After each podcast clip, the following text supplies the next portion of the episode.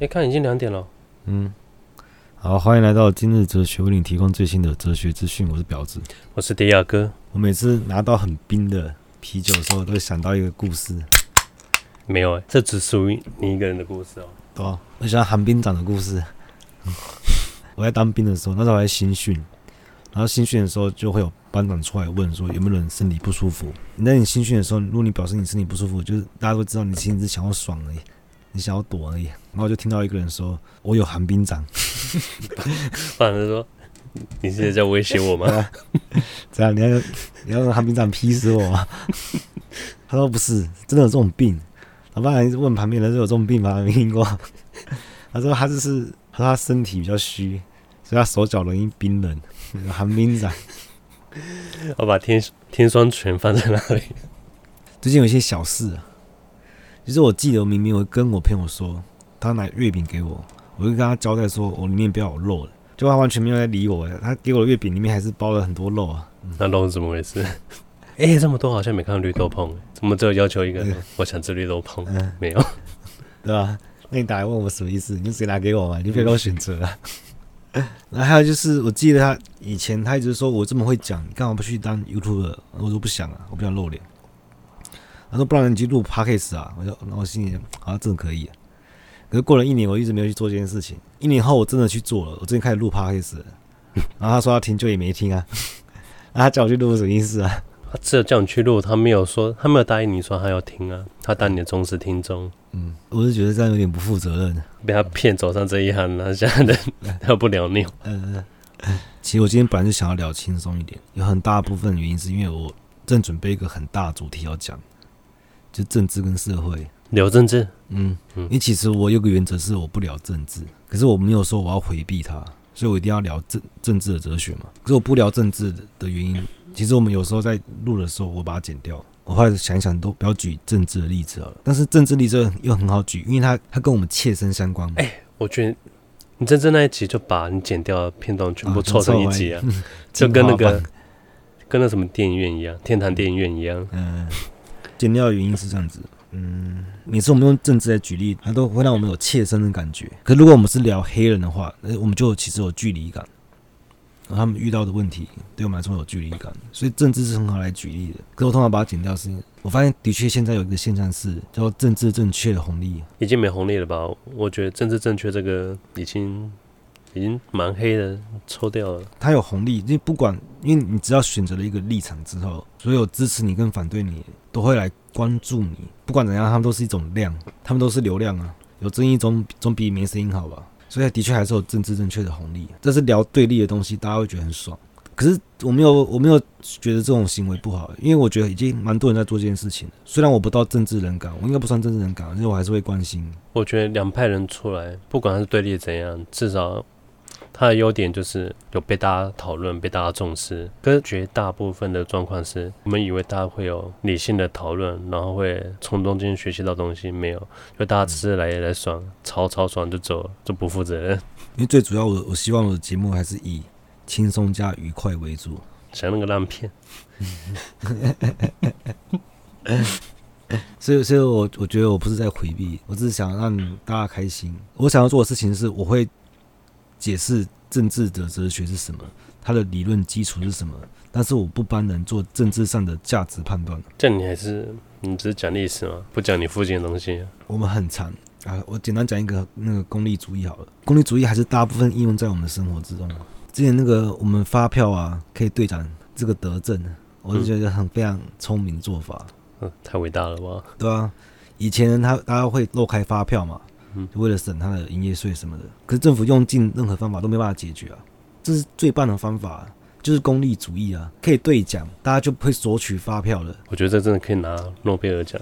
所以你不要觉得功利主义很功利主义，它最大好处是，嗯，它可以立竿见影，就大家会拿到好处啊。因为像你有一些东西透过抗争得来的，就会发现你你抗争真的真的成功了，但是已经是废土一片了啊！我讲的那个没有任何价值啊！你你推行政策。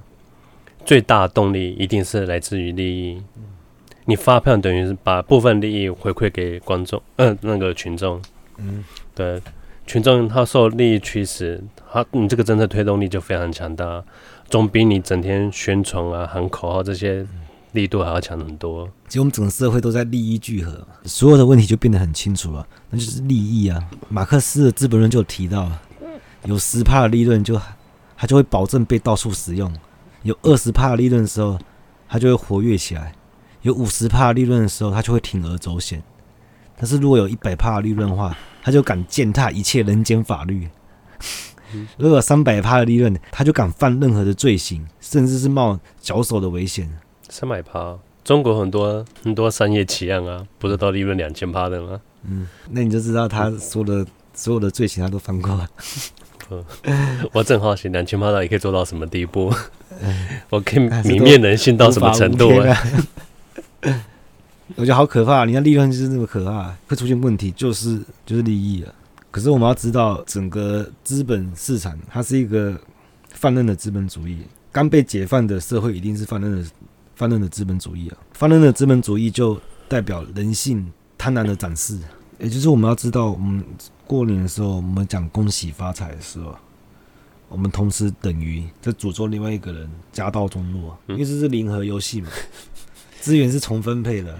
也太黑暗了吧！我整个 恭喜发财，我怎么的反面来说，我只是我希望你，你可以说祝你身体健康什么的。跟你讲到钱，只是几家欢乐几家愁啊，不可能一人得道鸡犬升天，那大家都过得很好啊。你要看时代啊，民国七十年台湾经济起飞，那时候正是大家发财啊。讲这句话，大家应该在出于善意的吧？我们那时候心态不太一样的，那时候我们人是很有目标的，很有希望啊，大家都有钱。对啊，他说过年看。以前为什么大家过年可以这么和乐融融？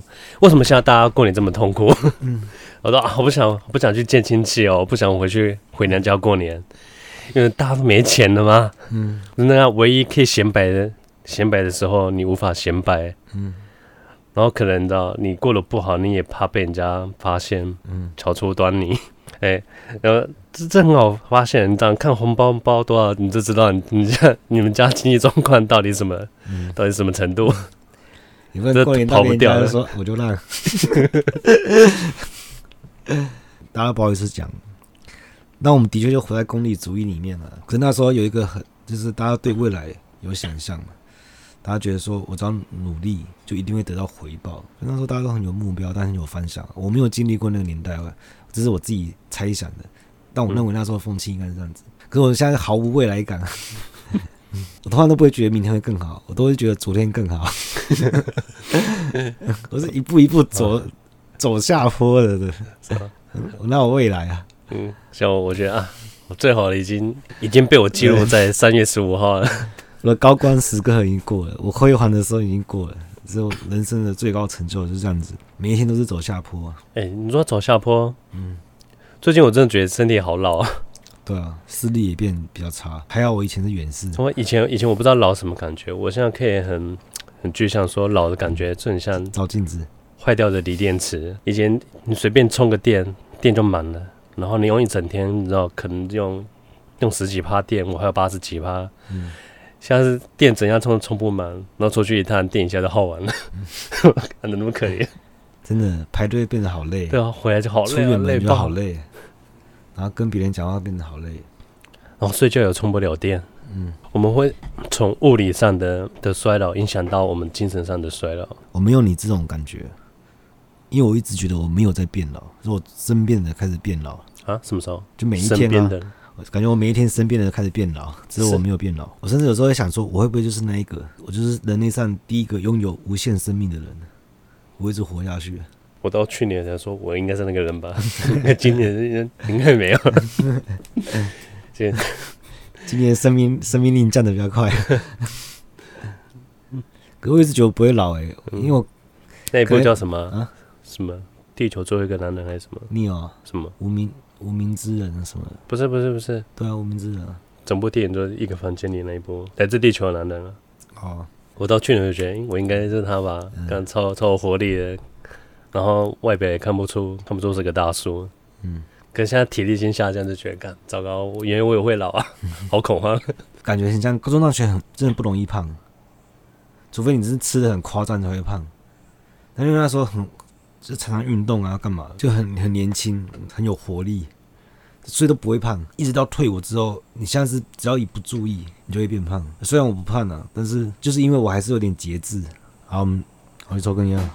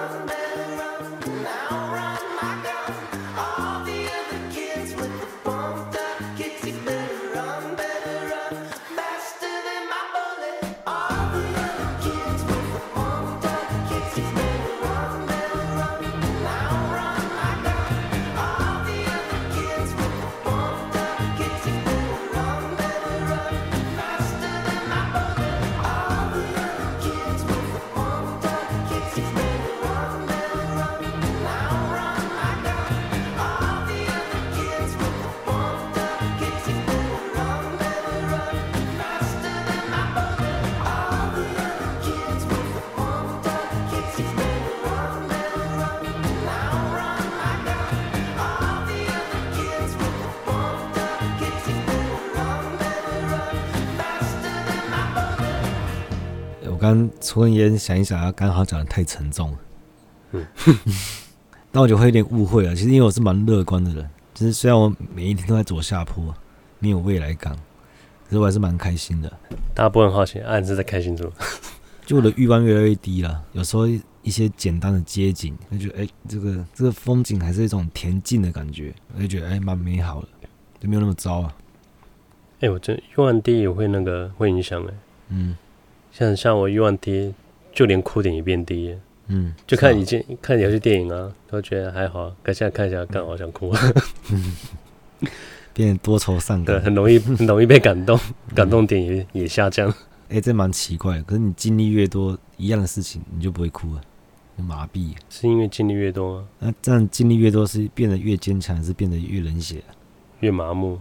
嗯，这样就变得很像很像提倡就是人造，你就尽量保持白纸的状态。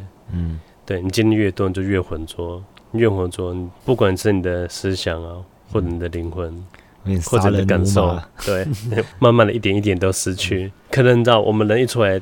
就我们讲是白色的，然后我们经历越多，我们就是在上面画很多奇怪的涂鸦。可是到中年之后，人开始衰老，会慢慢开始把这些你知道把涂鸦给擦掉。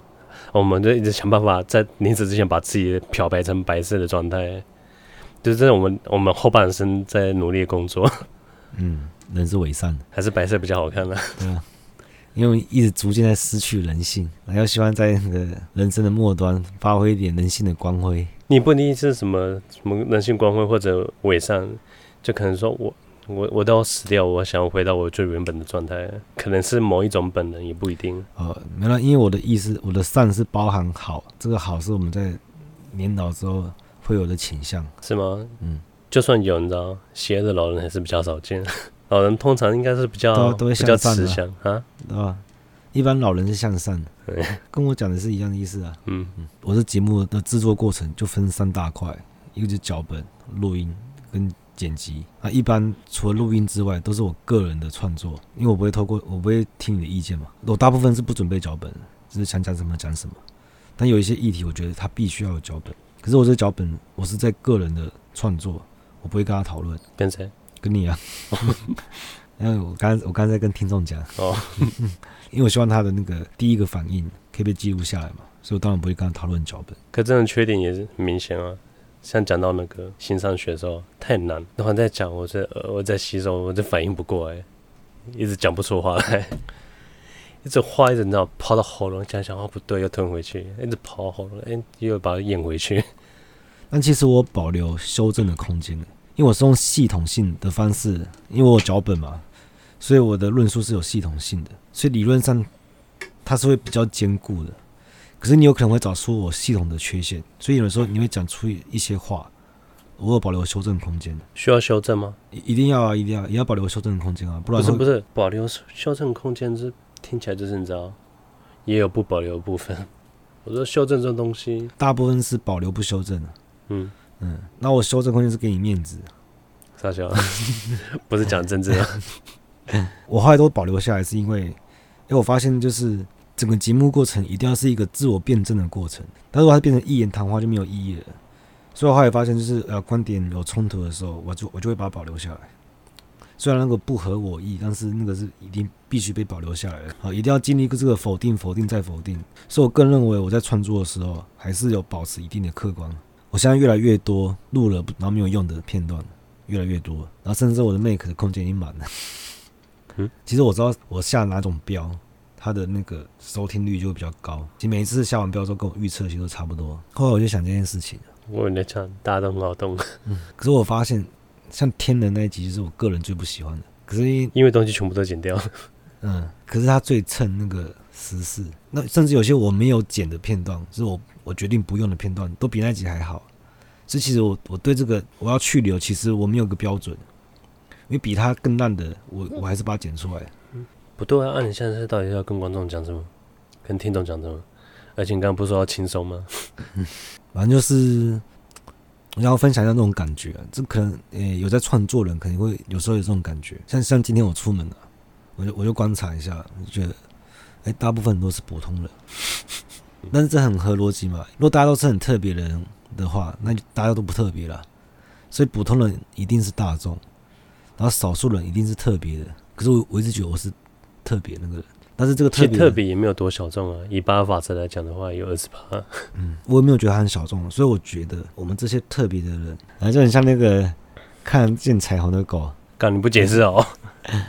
就大家都知道狗是色盲嘛？对啊。他只能看黑白。有有一只狗声称他自己看得到七彩颜色，然后大家都不相信他，可他觉得他自己真的就是那条狗啊，那一定有别条狗也是看得到七彩的，这就是那些很特别的狗。那这些看得到彩虹的狗，他们都不敢不敢跟其他人讲，嗯，因为其他人都会觉得不会相信你，因为他们是大众，对，会排挤你，所以这些彩虹狗他们都不敢讲，敢讲变同志狗。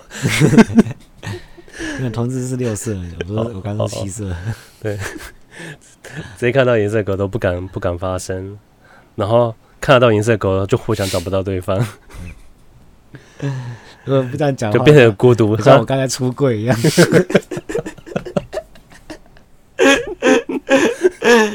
没有没有，不是这意思，不是这意思，不能太隐喻。我说没有任何隐喻，大大家不要做过多的联想。越解释越不清楚哎，我真的不是 gay 啊，我没有任何意思啊，因为我本来就不是 gay 啊。这个可以过关吗？嗯，好，可以啊。啊，今天聊到这，拜。